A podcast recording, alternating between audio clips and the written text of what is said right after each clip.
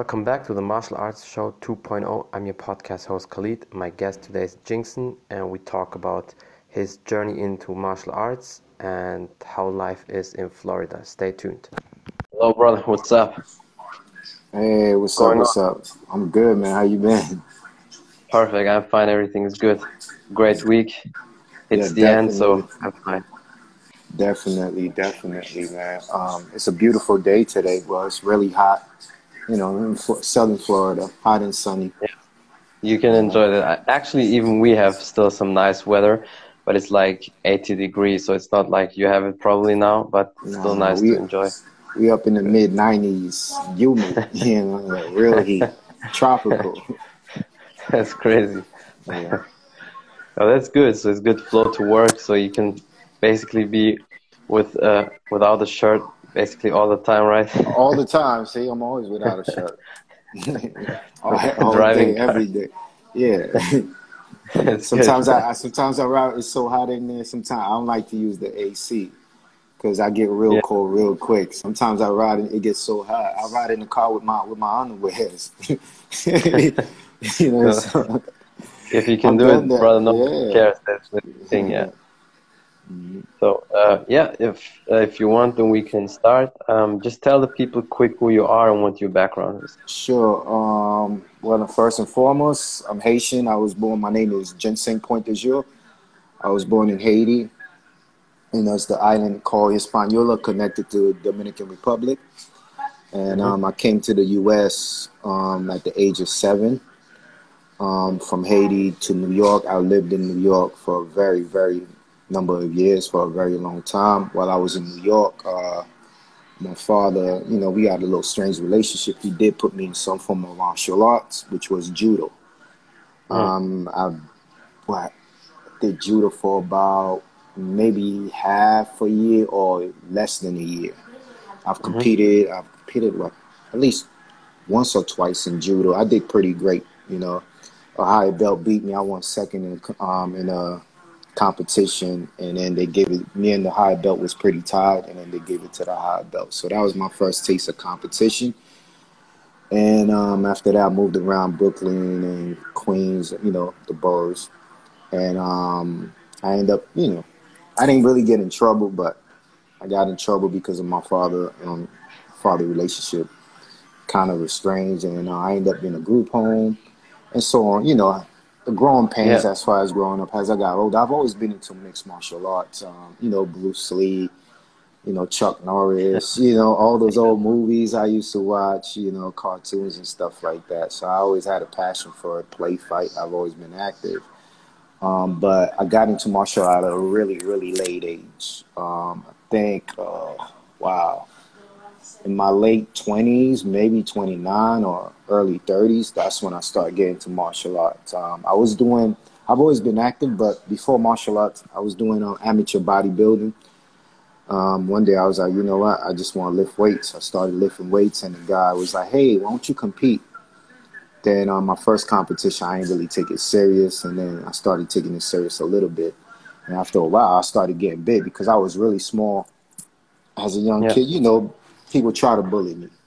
You know, I, I, I can't say I never got bullied. They tried. I'm just I was the person that always stood up to the bully, fought back. So I never That's really good, got yeah. bullied. Yeah, you know, and I grew up in a rough environment. You know, Flatbush, you know, East New York. I stayed in Brooklyn. So and then I lived in the Bronx for a number of years.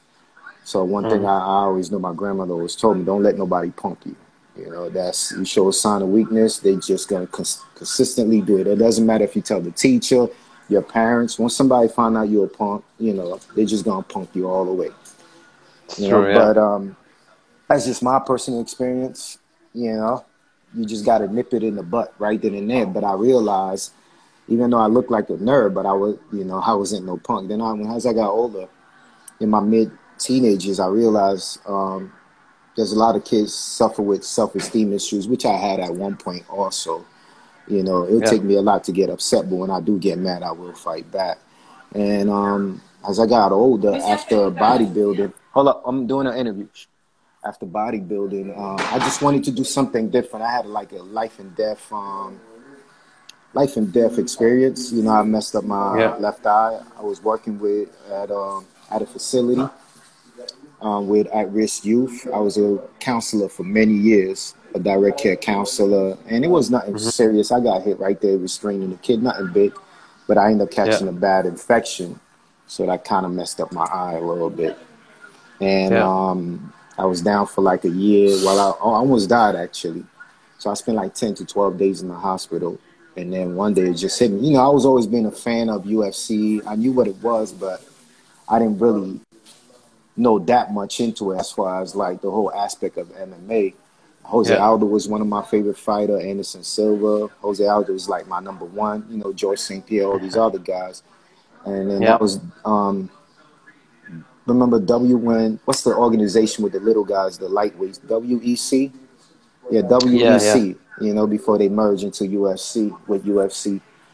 And um, I was in the hospital, and I was like, "Well, I've done bodybuilding. You know, I don't want to be a muscle because I started getting big." And then during when I was in the hospital, I lost like 15 pounds. All the muscles just went away, you know? That's a lot, yeah. Cause, yeah, because I didn't work out. I was like, oh my goodness. I mean, I spent 10 days in the hospital and I lost like 10, 15 pounds because of the infection. I didn't like that. Then I was like, well, I need something more of a challenge, you know, life and death. Like, I was like, okay, you know, yeah. I always wanted to teach people how to protect themselves. Um, I was like, why not, why not MMA? And then I was like, okay, I'm gonna just follow my heart and my dream even though I was close to 30 years old at the time, I was I'm just gonna jump in head first. So when I got out the hospital with a messed up eye, you know, I went. I was watching a UFC fight at this local restaurant, and I met my coach, Dave Morris. You know, he owned a, yeah. uh, a gym in Virginia, Charlottesville, Virginia, called MMAI, Mixed Martial Arts Institute. So from then on, he invited me. I started like became a gym rat. You know, dove in head first. I mean, didn't miss yeah. a day, all day, every day, X-ray, you name it, to the point he gave me a month free. After that, I, I think I didn't even pay for a membership. After that, they was like, no, you don't need to pay. You know, if you don't want to pay, just clean the mats. They wouldn't even accept my money because I was constantly there. Within a month or two, during a jiu-jitsu match, I he you know I tapped out this this blue belt or purple belt, and he was like, "Yo, you know you tapped the purple belt." I had no clue with a triangle. He was like, "Yeah." He was like, "Hey, you want to fight?" I was like, "Why not?" So we started training. The next thing I know, within a few months, I got my first fight, and then from then on, walking in that stage, I just caught the fighting bug. I was like, "Oh man, this is better than any drug." I've never done drugs in my life, but man, if I, I kind of understand to a certain yeah. extent why people get addicted to certain drugs. You the know, fight, like, the fighting gets, yeah. Yeah, man. Like I, I love every minute of it. I love feeling scared, feeling the uncertainty, feeling unsure, just feeling not knowing what's going to happen. It's an environment that I can't control. I can only control my training and how I respond to my opponent, you know? And on top of that, yeah. accidents happen. You might drop your hand when you wasn't supposed to. You might slip. So from then on, man, I just fall in love with martial arts. I always take it to the stand up. The stand up came easy for me. As far as Muay Thai, you know, I did yeah. a little bit boxing before I did join the gym.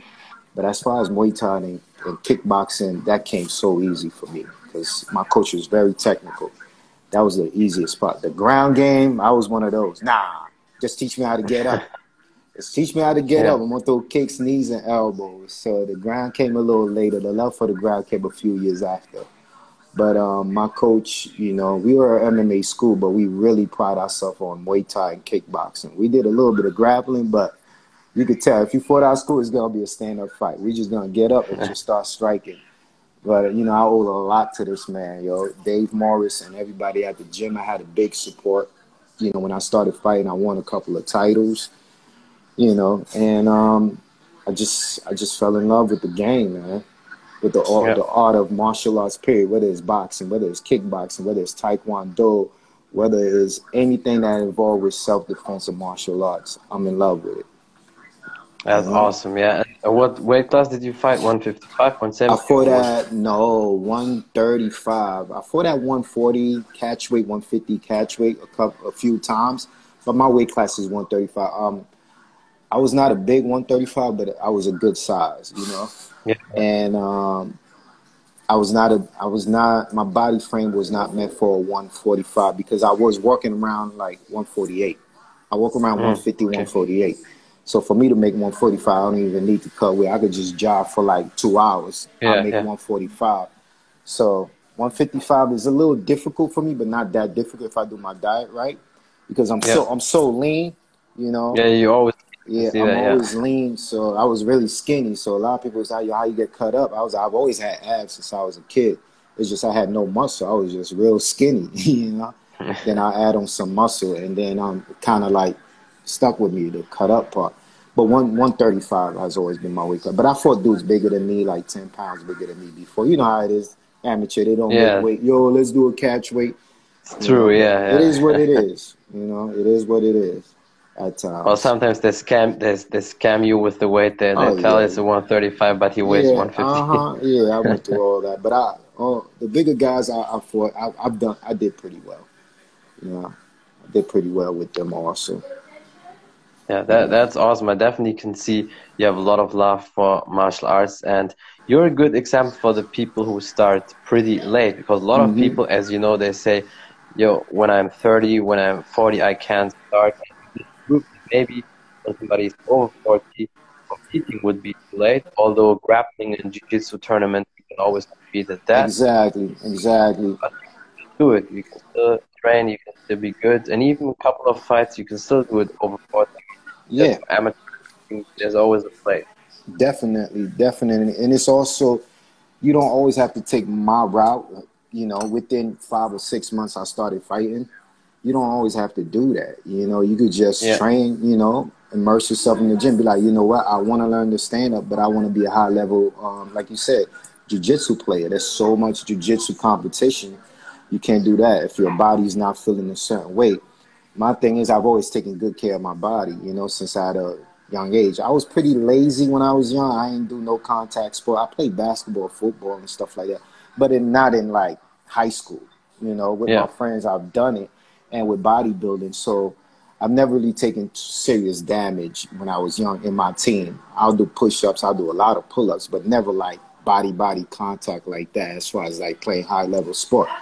So yeah. my body was in real good shape, even at the age of 30.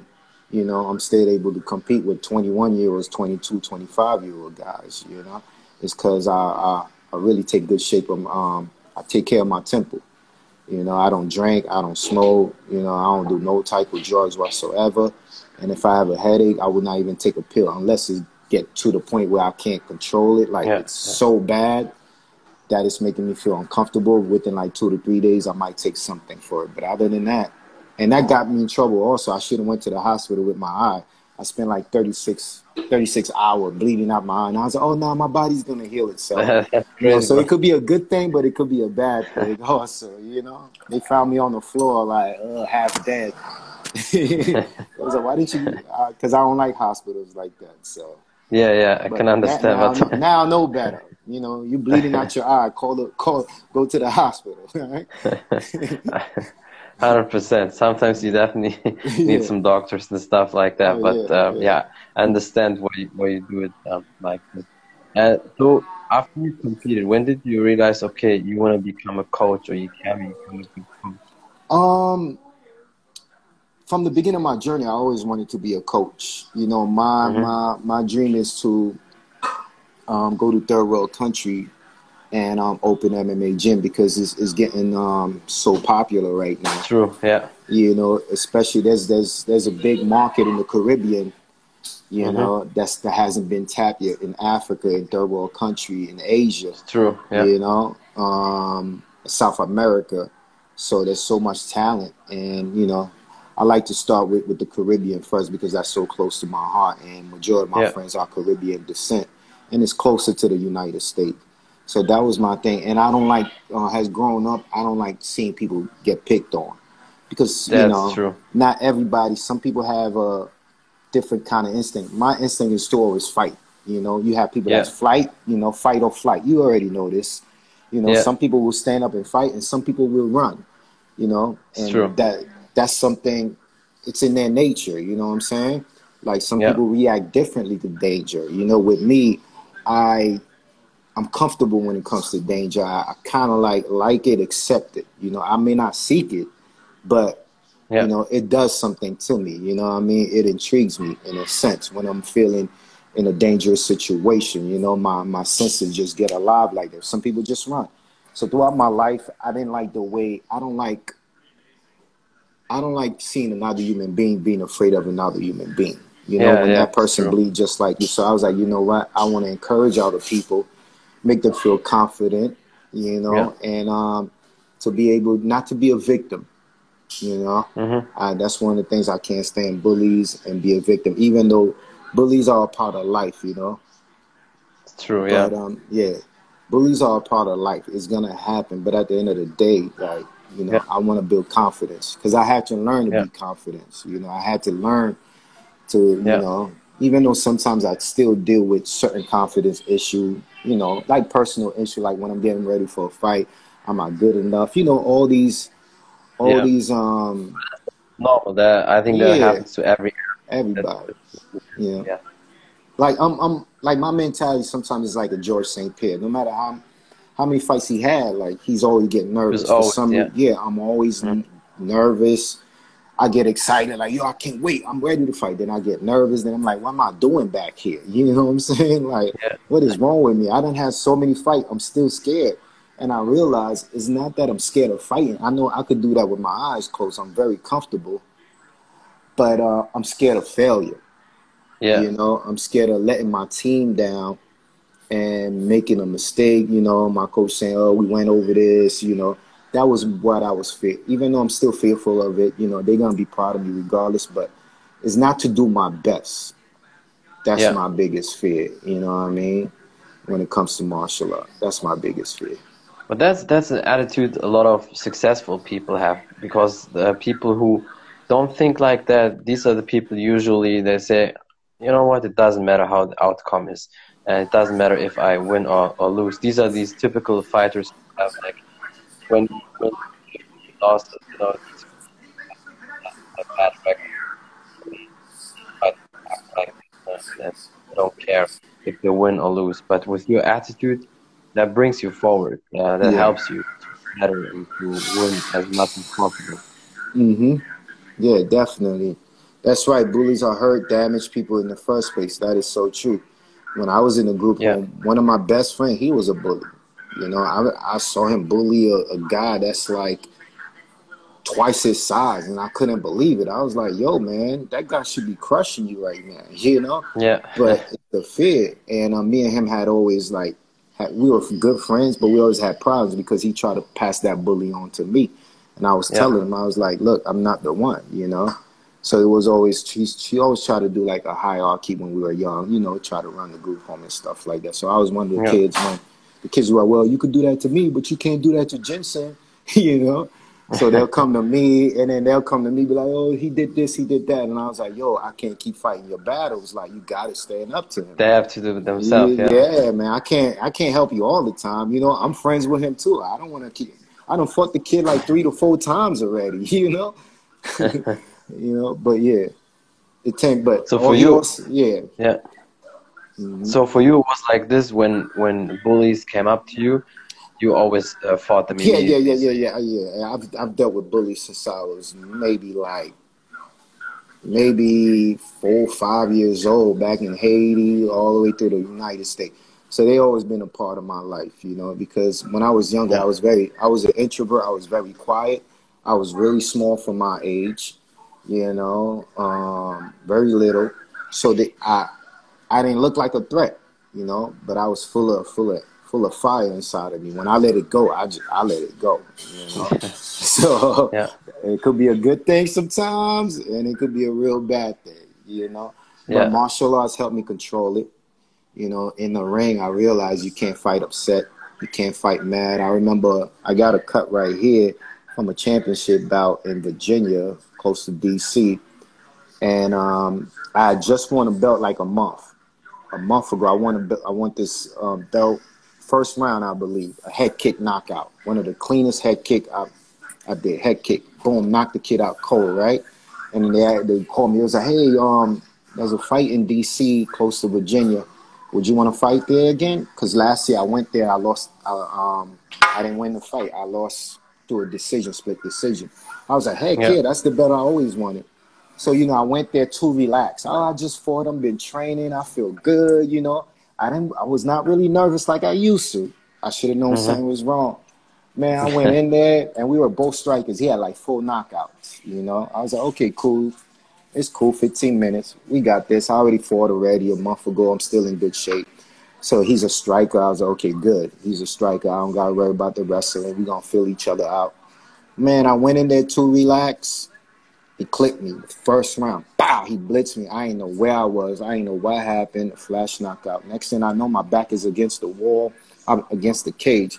So that's when your your your training and your your mindset had to, you know, zone in. Like, okay, where I'm at yeah. right now. You know, oh man, I'm in a cage. Oh man, this guy's punching me. So through all behind closed doors, a lot of people don't see that. They see it in, in the big stage, but it started in the gym. It start with your trainer pushing you. You know what I'm saying? When you tired, when you when you feel like you don't have no more in you. So I was able to tap into that part of me, and um, yeah, I, I, I woke up from the flash knockout. It was quick, but it felt like you know, it felt like I was out for a minute. When I woke up, I was like, "Well, I'm at." I was like, "Oh shit, yeah. I'm in a fight," and then he just elbowed me. I'm leaking all over the place, blood, you know, and I was like, I felt hot for some reason, and I realized the reason I was feeling hot, and I smelled there was a funny smell in there. It's crazy how I could remember a lot of things when I'm getting beat up in a fight. know? and I I smell like uh, iron in the air, you know, and come to find it was yeah. my blood, the heat. From blood, yeah. Yeah, it was running. That was my first time feeling it. And then I was like, what the heck is that? Why is it so hot in there? And then something told me, it was like, Jen, you got to protect yourself. You're in a fight. The next thing I know, you know, I'm covering up. I got my wits back. I ended up reversing it. We went to the ground, and I ended up grounding, pounding him, and then choking him out. So you yeah. know, being in that danger, feeling comfortable in that danger environment, that's one of the reasons I really love him in martial arts because the average person doesn't know how that feel. You know, they True, think yeah. they do. A lot of people fighting out of anger. I've never was once mad at my opponent. Never once. I don't have maybe 25 fights, I think, maybe more. Not once I got mad at my opponent. Yeah. You know, you yeah, gotta that's, maintain self control. True. You need to be calm, and also you you showed how to uh, deal with adversity also because you had the adversity, the elbow almost being knocked out, but then you uh, switched off and then with win with choke. So it's uh, it's a life lesson also. Yeah, definitely every fight I've learned, good or bad, whether the outcome is good, whether the outcome is bad. The outcome is good, I might get a quick knockout. The outcome is good. But yeah. what I learned from that is the hard work before the fight. You know what I mean? Yeah. Regardless 100%. of the situation. Yeah. Mm-hmm. That's all. That's always important to do the work because a lot of people when they when they step in the ring or cage or whatever it is doesn't even need to be in fighting but when you the worst thing is when you're not prepared. Yes. Because and then and at the test day whatever it is you feel like shit. Yeah. I didn't prepare. That's the worst mm-hmm. feeling. And and that guy is 100% prepared you know and you see it in the cage yeah. you're like oh my goodness. This guy really got ready you know got caught like deer in the headlights thank God I've never really had um, that type of situation to that extent. Sometimes I feel like I wasn't prepared as far as the grappling department, you know. Yeah. Not so much of a striking. Maybe I, I fought some guys. I fought one guy. His striking level was a little bit higher than mine in my early career. He had like over 100 Muay Thai fights. Um, mm-hmm. Lumpini Stadium champion. You know, yeah. it was basically a, a, a yeah. kickboxing match with MMA gloves on. But I've learned from that situation. I was really well prepared for that fight, but his experience level is something yeah. I, I, just didn't have, you know, at that time. Mm-hmm. And I've learned so much from that loss. I got knocked out in that fight. You know, I mean, I wasn't out sleep, yeah. but that was my first time getting knocked out. You know, at first I was scared. Oh, what if I get knocked out? What if I get knocked out? You know, I realized when you get knocked out, you don't even feel it. You know, it's not that bad. You know what I mean? My my biggest fear to me it's not even a knockout because you get caught you get caught. That happens. You know you might slip on something. I, I got knocked out flash knockout by slipping you know on on water in the ring and then the kid just capitalized on that. It is what it is. But my biggest thing is is um the ground and pound. When no matter what yeah. you do you're awake you know what's going on, but that you get person still like like yeah. Khabib does to, to his think, opponents. Yeah, yeah, I think that's the worst. I think that's worse mm-hmm. than a knockout because no matter what you do or how you could do, you're looking at the ref to save you or the clock. It keeps it keeps going and going yeah, sometimes. Yeah, I, yeah. I, thank God I've never been in that situation in all my fight, but to me, that's that's the worst. You know, yeah. so when I'm in the gym, that's what I train. I may get tired. I might be tired, more tired than my opponent, but he's tired too. You know. Yeah. It's not like Khabib where Khabib could go five more rounds and you like, oh my goodness, please, yeah. like stop. You could see it in their face. I've never experienced that, and that's why I tell people with MMA, I, have seen people experience that. It's no joke. You know, yeah. he he takes the the he defeating you. He put all that fear into you, and people just looking up like, you know, he's just crushing you. That's not a good look. I don't. I'm not a punching bag. I tell people that all the time. I get caught, but I don't want to be a punching bag, looking for the ref or my corner man or anybody else to to save me. I'm gonna get up. I'm gonna find the problem. You know, I'm gonna try to solve the problem. Yeah, hundred percent. It's it's always the best uh, to not be in that situation. And you also spoke about your your country where you uh, grow up. Um, how was yeah. it uh, be, being uh, there? How is life and culture? Then maybe you um, can also tell a little bit about that. My experience in Haiti was great. I don't really have a bad experience. My family was pretty. We wasn't rich, but we were pretty, you know, we did pretty good. And um, I lived with my grandmother and my aunt. I had visited my cousin, my auntie. It was, it was. I went to mm-hmm. school. I had a good education. I always had clothes. You know, um, it was all nothing but good experience. I know a lot of people.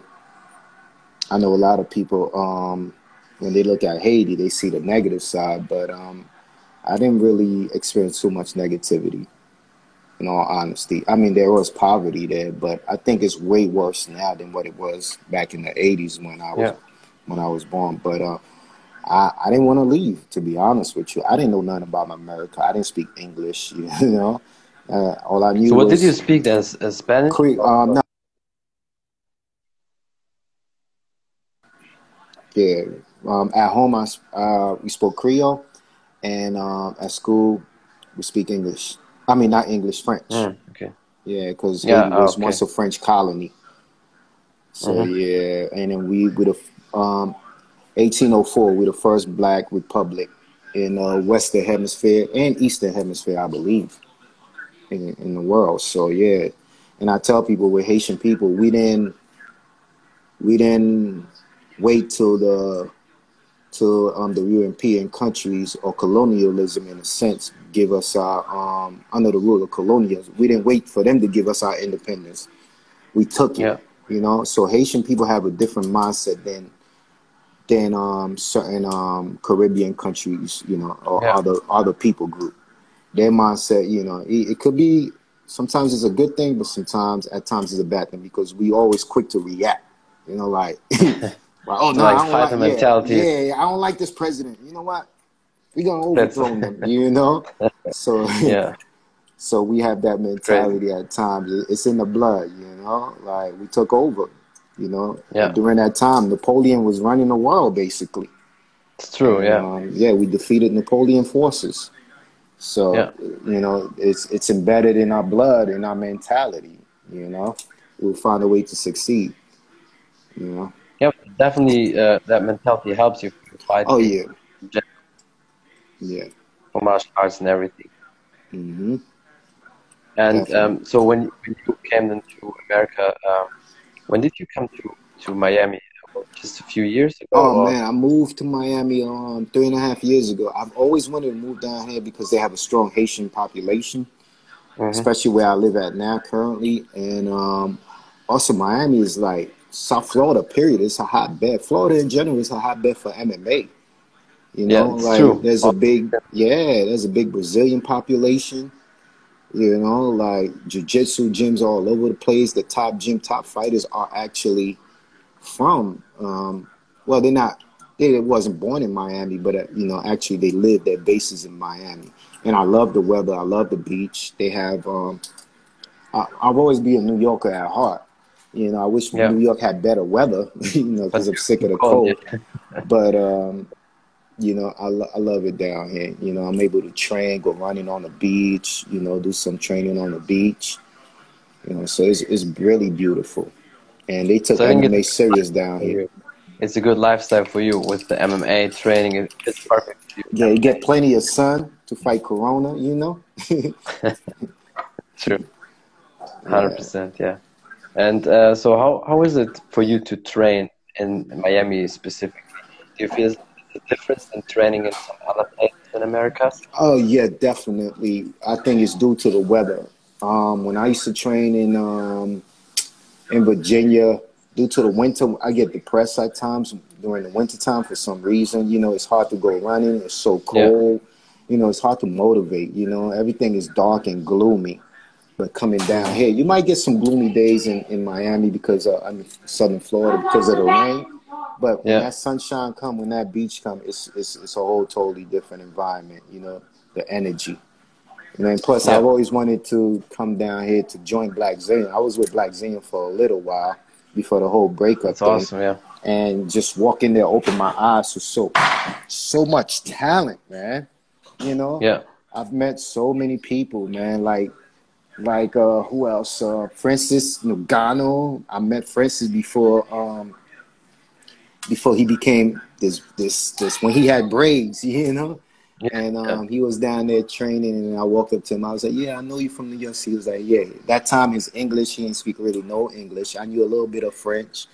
You know, I still remember some French. He said, "What's up?" to me, and he was out of he was out, not out of shape, but the heat, the humidity down here. That's one of the things yeah. you have to get used to. So you know, I, I seen Rumble, I see Rashad Evans all the time. You know, who else? Kamaru uh, Usman. Sometimes. Kamaru Usman, I see him. Yeah. Luke Rockhold, Henri Hooft. I know all these guys um, um, who just signed with the UFC. Mike Chandler and many yeah. more. Ben Saunders. I rode with Ben Saunders. I rode with um, Pat Curran, which was one of my favorite fighter back in Bellator. I don't know people don't know Pat Curran. I like I like the other yeah. guys too, not the most popular. Yeah. Pat Curran was a beast. I met Pat Curran, and I just met a UFC fighter. This is the life of Florida, Southern Florida. You might run into a UFC fighter. I met the Lioness, you know, Amanda Nunes. Uh, I've seen her a few times when I went to my fights. It's it's lovely, man. It's a dream that the guys I see on TV, I'm able to train with some of them, and I'm able to run into them and actually had a conversation with them. Plus, I got the best coach, Daniel Mendez. Big shout out, Fight yeah. Sports MMA Cyborg. Everybody he's, knows he's Cyborg. yeah. yeah oh man, we make we doing so so so much so much good down when it comes to MMA and jiu-jitsu on another level.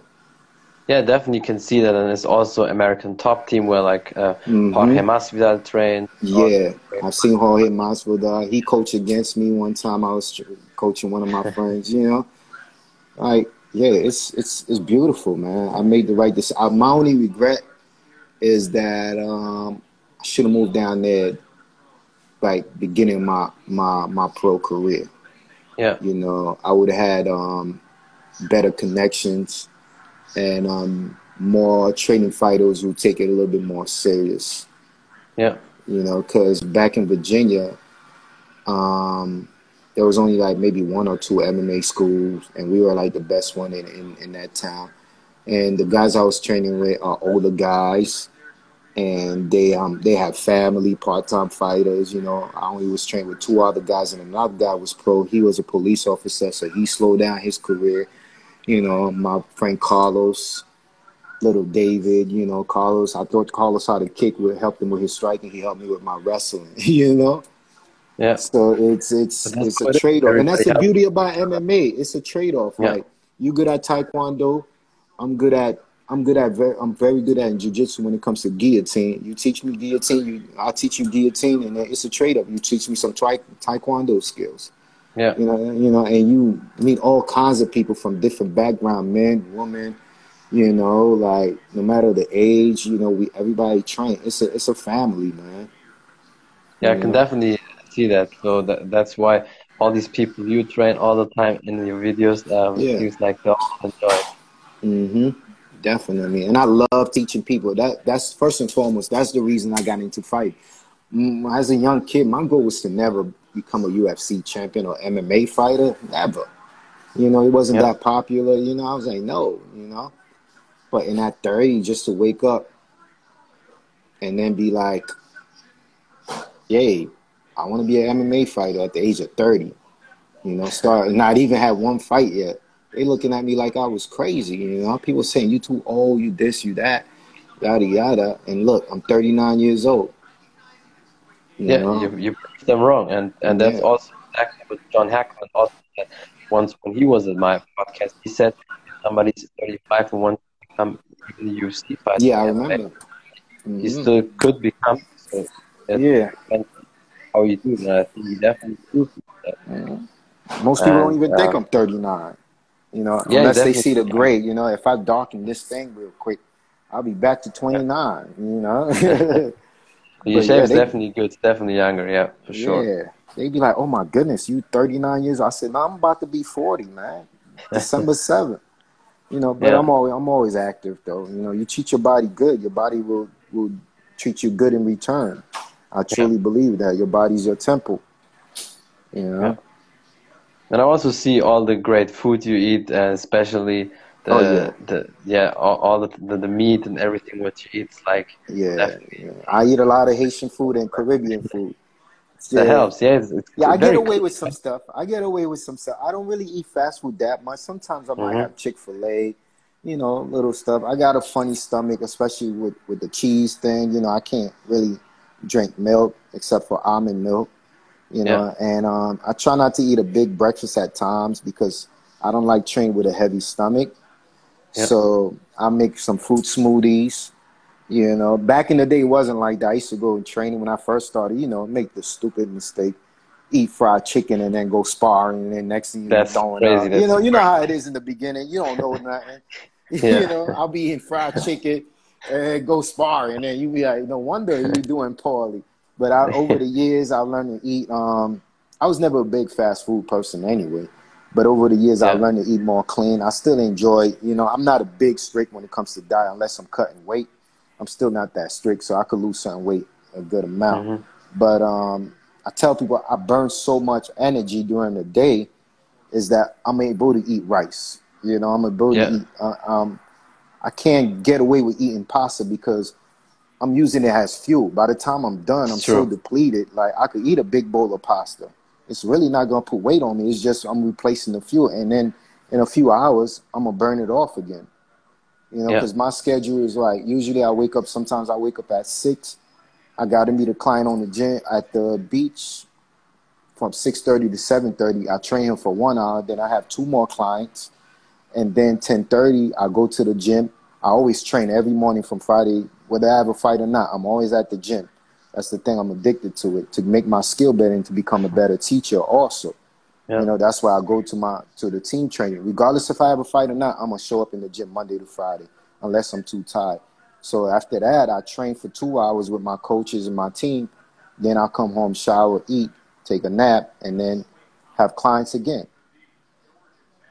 Yeah, you know I, mean? definitely can see a lot of passion for martial arts, brother. I definitely yeah. see that all the time you're constantly working, but you also eat pretty clean. What I see, I mean, the, yeah, the Haitian yeah, food mm-hmm. It's home cooked meal, home cooked meal. Yeah. You know, they take time cooking their food with the right seasoning and different things like that. You know, I tell people like, yeah, I could eat rice and beans all day. You may not see nothing on me. You know, recently I stopped running, and also outside of martial arts, because sometimes I've been doing martial arts for so long. It's almost a decade now Sometimes it get mundane. I still love it, but your body be like, oh, I gotta do this again, you know? Yeah. And so it's always good to have a hobby that's totally different from martial arts. Whether it's playing video games, reading books, writing poetry, yeah. bike riding, I longboard. But my hobbies tend to be more act- physical activities. Like I'll go to the gym. Well, sleeping. I love sleeping and napping. I'll go to the gym. Um, after the gym, I'll go to the beach at times later on, like around six or seven. I'll do some pull ups, calisthenics, you know, something that doesn't even have to do with martial arts in a sense. You know, yeah. I'll do that. You know, I'll just sit on the beach, go for a swim or something like that. I'll take a nap. I'll listen to some podcasts, you know, some religious podcasts, my beliefs, some spiritual podcasts and stuff like that. I'll do research yeah. on on um, on YouTube on different things like that, you know, educational stuff, you know, give my brain, my body a rest. So you gotta balance it, you know. Hundred percent. You always need something that yeah. definitely can distract you completely from mm-hmm. what you do because then you too much drawn into it and it's also not good. Yeah. You do too much. Yeah. Definitely, so, man. You need you need you need that outlet. You know, I'll go 100%. to South Beach at times, hang out, go to dinner. You need that outlet because your body, you constantly, you know, physically, you know, it's all martial yeah. arts is also mental. A lot of people think it's just physical. It's mental first. Yeah. It's mental first. True. You know, because you got to be able to read the play. You got to do problem solving. So if I'm fighting somebody, and I'm like, man, that person is getting the best of me. I've learned to be like, okay, what am I doing wrong? What is he doing? He's better than me in this stand up. Sometimes I go to southpaw. Like I spar people yeah. in kickboxing. They really good. They getting the edge of me in the sense of in traditional. Then I switch to southpaw and I realize like, oh, it's hard for them to fight southpaw. And then I start yeah. winning, you know, I start winning the fight. You know, the sparring yeah. session I should say. So you gotta learn how to adapt, like use your head, you know, use your brain. Not every fighter like that, but like you said, I'm very in tune in martial arts. It's not just physical; it's uh, it's it's the mental aspect, the the the study of the movement, the study of your opponent, certain habits he does, you know, and stuff yeah. like that. I'm a student of the game when it comes. I love coaching. Like I said, that's the reason I got into martial art to become a real good coach. It's just I realized during my martial art career, my first fight, I like fighting more than I like coaching. I didn't know that was gonna happen because I wanted to experience what it feels like. Like anybody could become a good coach. Some people are better than others, and you don't have to be a fighter to become a good coach. Yeah. But with me, I, I wanted to experience what it feels like being a fighter, what it feels like being tired, what it feels like being being nervous, being scared, you know, feeling pressure. Like some coaches who never competed like that, whether it's tournament or not, they never competed and they just a coach they may not know how it feels like, you know, the butterflies in the stomach. So I really wanted to experience the full the full yeah. steps of being a fighter. And then I, to me, I feel like it makes me, speaking for myself, a better coach because I kind of understand, like, yeah, I know what he's feeling right now. You know, I wish I could be one of those fighters who doesn't feel nothing. Like, yo, I can't wait to kill this guy. You know, I'm not like that. One of my boy Roman, yeah. He's a he's a good 170. He's one of the best in Southern Florida right now uh, uh, a prospect, he's like that. I was like, I don't know how he tapped into that killer instinct so quickly. This man like was like, yo, I'm gonna kill him. You know, I'm not like that. You know, I'll be like, I want to kill him, but I'm nervous. yeah. Yeah, but yeah, totally. but one of, yeah. Once the cage closed, I don't care who you are. You know what I mean? Uh, you know, unless you're my grandmother, then I ain't gonna hit you. But once the cage closed, man, it's it's something something switch. I may be nervous, but when I start making that walk, I start remembering what my coaches, you know, my sparring partner, all the positive, you know, all the things. But when they like that coach, I feel no fear. You know. I'm zoned in, you know, like instinct. I'm zoned in. I embrace the moment. I was like, oh, yeah, this is what I've been working on. This is the moment I've been waiting, training eight weeks, you know, going running, you know, um, watching my diet, you know what I mean? Sparring, everything. This is it. This is my moment. Win or lose, I'm gonna do my best. Yeah, that's one of the reasons. I, that's the drug that I like. Yeah, that's that's why you're so good. That's why all the people I see it all the time when you coach them, it seems like they improve all the time. Yeah, also like that older dude you had in your story uh, yesterday. He was really uh, looking good and uh, he's mm-hmm. improving mm. just in the session I was watching. That's yeah, yeah, crazy. That's yeah. great. Yeah, both of my both of my from my background, both of my coaches, they very good when it comes to fundamentals and technique. And I've adapted that. It's not like you could do spinning back fists, all this and that. Learn the fundamentals. Yeah. Be perfect to the point I almost want it perfect when it comes to the fundamentals. And then once you get the fundamentals down pat, basic technique, once you get that down pat, you could be the most skillful fighter.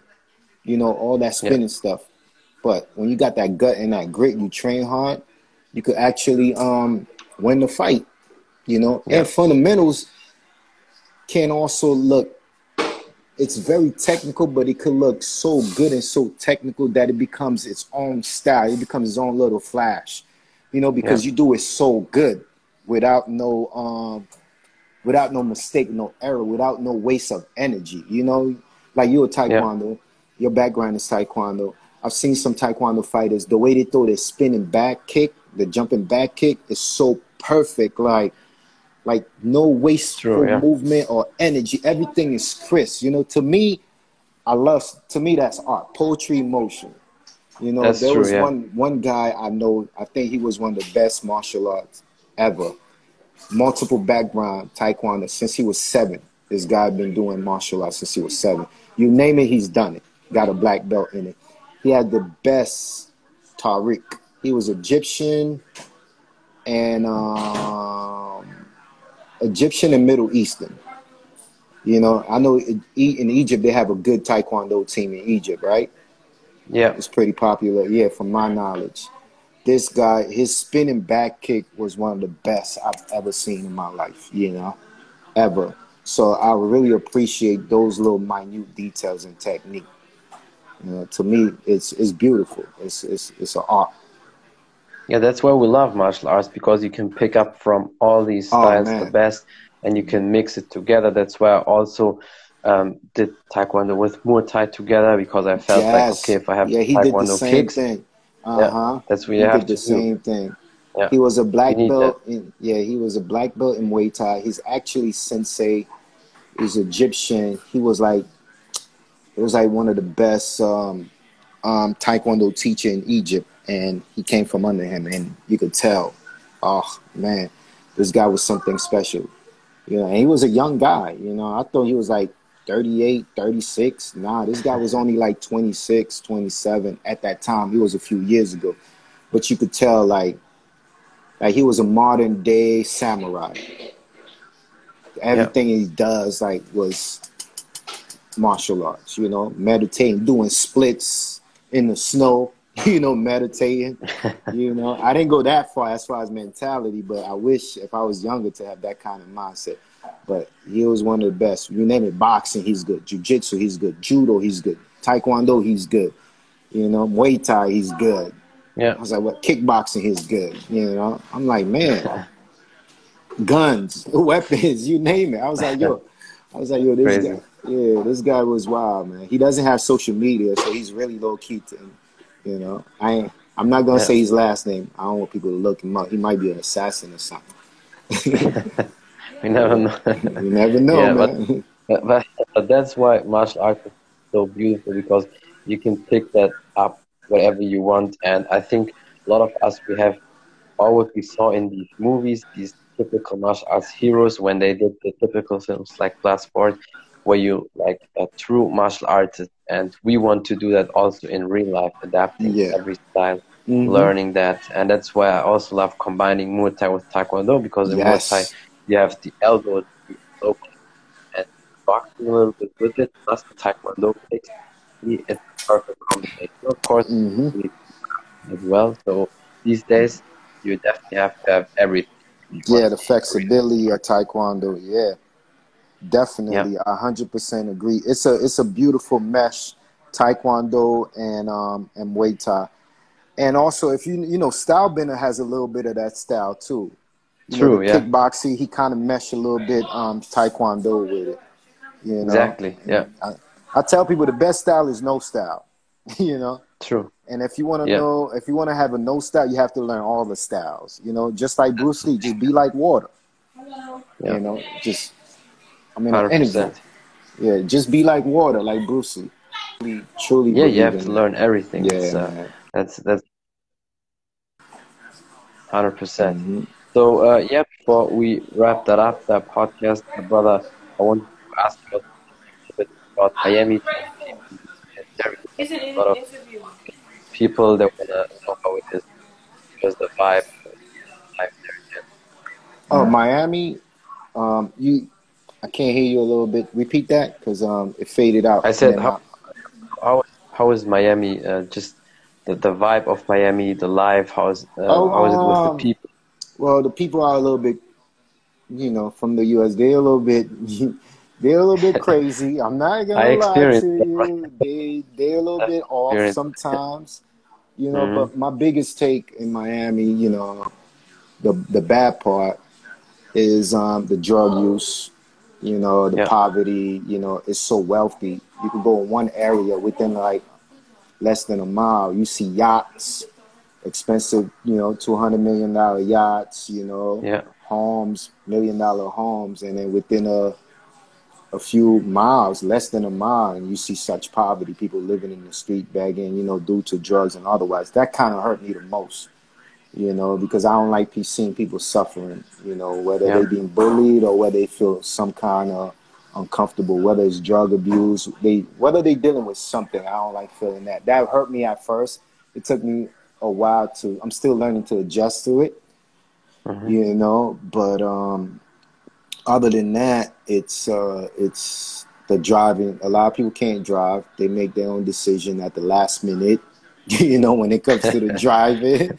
you know but other than that the, the, the culture the culture is nice the different culture there's a lot of spanish speaking people you meet people from different background yeah. you know i live in pompano beach which is like 40 minutes from miami i'll say no 30 minutes from miami 45 minutes from south beach because south beach and miami it's a little two, two different things you know a lot of people yeah, pe- know that people say it's yeah. different world when, when it's you're very there different. like south beach is an island all right miami's a little bit rougher you know, and um, yeah, I, I, I love living there, especially the different culture. I think that's what I, I really yeah. love about Miami. It reminds me yeah. of New York a little bit better because in New York I had different cultures, different background. You could rub elbows. You know, I got Colombian friends. I have a whole bunch of Brazilian friends. You know, I have um, wow, man, Ecuadorian friends, Cubans. You know, Haitians and then just seeing all these group of people sitting down and learning one thing in common martial arts you know what i'm saying all that stuff That's amazing yeah. racism stuff left out the door you know whatever um, i would not say well there's racism but i would say more so prejudice when it comes yeah. to certain ethnicities um, different race different languages all the ethnicity we trade languages you know sometimes i'll, I'll come in the gym, I'll say obrigado. You know, I'll say um, bom dia, which is um, good morning in Portuguese. You yeah. know, and I teach him some of my language, uh, some Spanish. You know, Buenos dias and stuff like that. I have Cuban friends and different things like that. I got Dominican friends. So that's one of the things I took from Miami and also martial arts. You know, it's it's it's a beautiful place to live, but it's also the wealth gap. You could see it. You know, the yeah. rich are really rich, and really well. And the poor, the poor, yeah. Yeah, yeah, yeah, yeah, yeah. You could tell, you know, the line, the red line, the zones where you have like, okay, this is the rich side, this is the poor side, you know. Yeah. But um, yeah. it's a beautiful place. You know, it's a beautiful place. And how how is it uh, with the attitude of people? Because I know from experience, brother, as you know, a lot of oh, people yeah. there are, are lazy and they don't commit to the word yeah. when they say that time and you know yeah, yeah it's like that it's like that i think it's just an american thing you know i mean it's not it's not miami or wherever i think sometimes it's just an american thing because a lot of people don't understand america even though we have so much there's a lot of self-esteem issues there's a lot of anxieties there's a lot of um, too many depression. people are too crazy brother yeah yeah crazy and depression uncertainty you know what i'm saying because you have so much, but certain things we don't value each other at times. The human nature, like go back into yourself, learning each other. So yeah. sometimes, you know, and they're very fickle. One minute they real nice, next minute people's like, you know, that's yeah, just yeah. Americans. Next thing you know, you say one thing, oh, you're a Trump supporter, F you, you pro this, you pro this, you know, like oh, what up, Jared? Too solid. Yeah, so it's it's I, I was at the beach today. You see a mini parade with Trump supporters waving flags and different things like that. So That's you know great. they're very bold, they're very boisterous and stuff like that. It is what it is. I try not to get into the whole political thing. You know, it's just yeah, yeah. At the end of the day, man, yeah, it's their choice. But other than that, it's good. Yeah, I didn't. I that it's good. I've never really had like people try to disrespect me. Everybody being nice to me.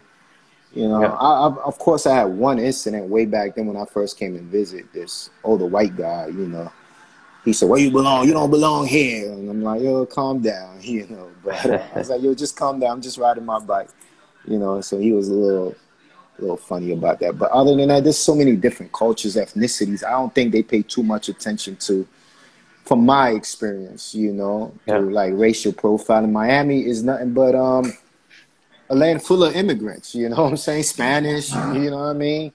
Um Haitians, you know, Cubans. Yeah. So it's it's you know, Europeans from there's a lot of Europeans from Portugal, there's a lot of Europeans from different places from Europe that lives in Miami. So we don't really, you know, outside of Southern Florida, I don't know. Florida could be a really it could be a really yeah. racist racist I, state, you know. Outside of South Florida, you on your own, but you yeah. got to be careful. But um, in Southern Florida, it's nothing but love. It's yeah. nothing but love. Yeah, you know, good vibes. I had good, I had good experience. You know, yeah, I had good experience. Yeah, I think sure. it's uh, it's perfect uh, word to yeah wrap that podcast up rather because it's almost one hour and definitely one hour. Hey, I appreciate you. Yeah, man, Anytime. it was fun. It was fun. Anytime. Anything you want to say to the people, or maybe you something you want to promote? Um, Whatever. Yes. First and foremost, I like to promote my gym, which I train at Fight Sports Deerfield Gym. If you're ever traveling, you're looking for a great gym to just come and visit it. Um, we located in Deerfield Beach. Um, head coach mm-hmm. um, Daniel Mendez, JZ Cavalcante, He's a legend. I feel like we have the best coach in the business, the two best coach in the business. And um, hit me up if you want to do some pad work on the beach, some calisthenics. I love doing handstand. And um, yeah, oh, my gym, um, my my um, my gym name is Quick Coach. You know, it's coming up, so hopefully sometime in the future I have a, a, a physical spot. You know, a gym. So stop by in Pompano. You know, for the youth, for adults um, young adults also. Quick coaches coming soon, so look out for it. All right, it's that's great. That's perfect.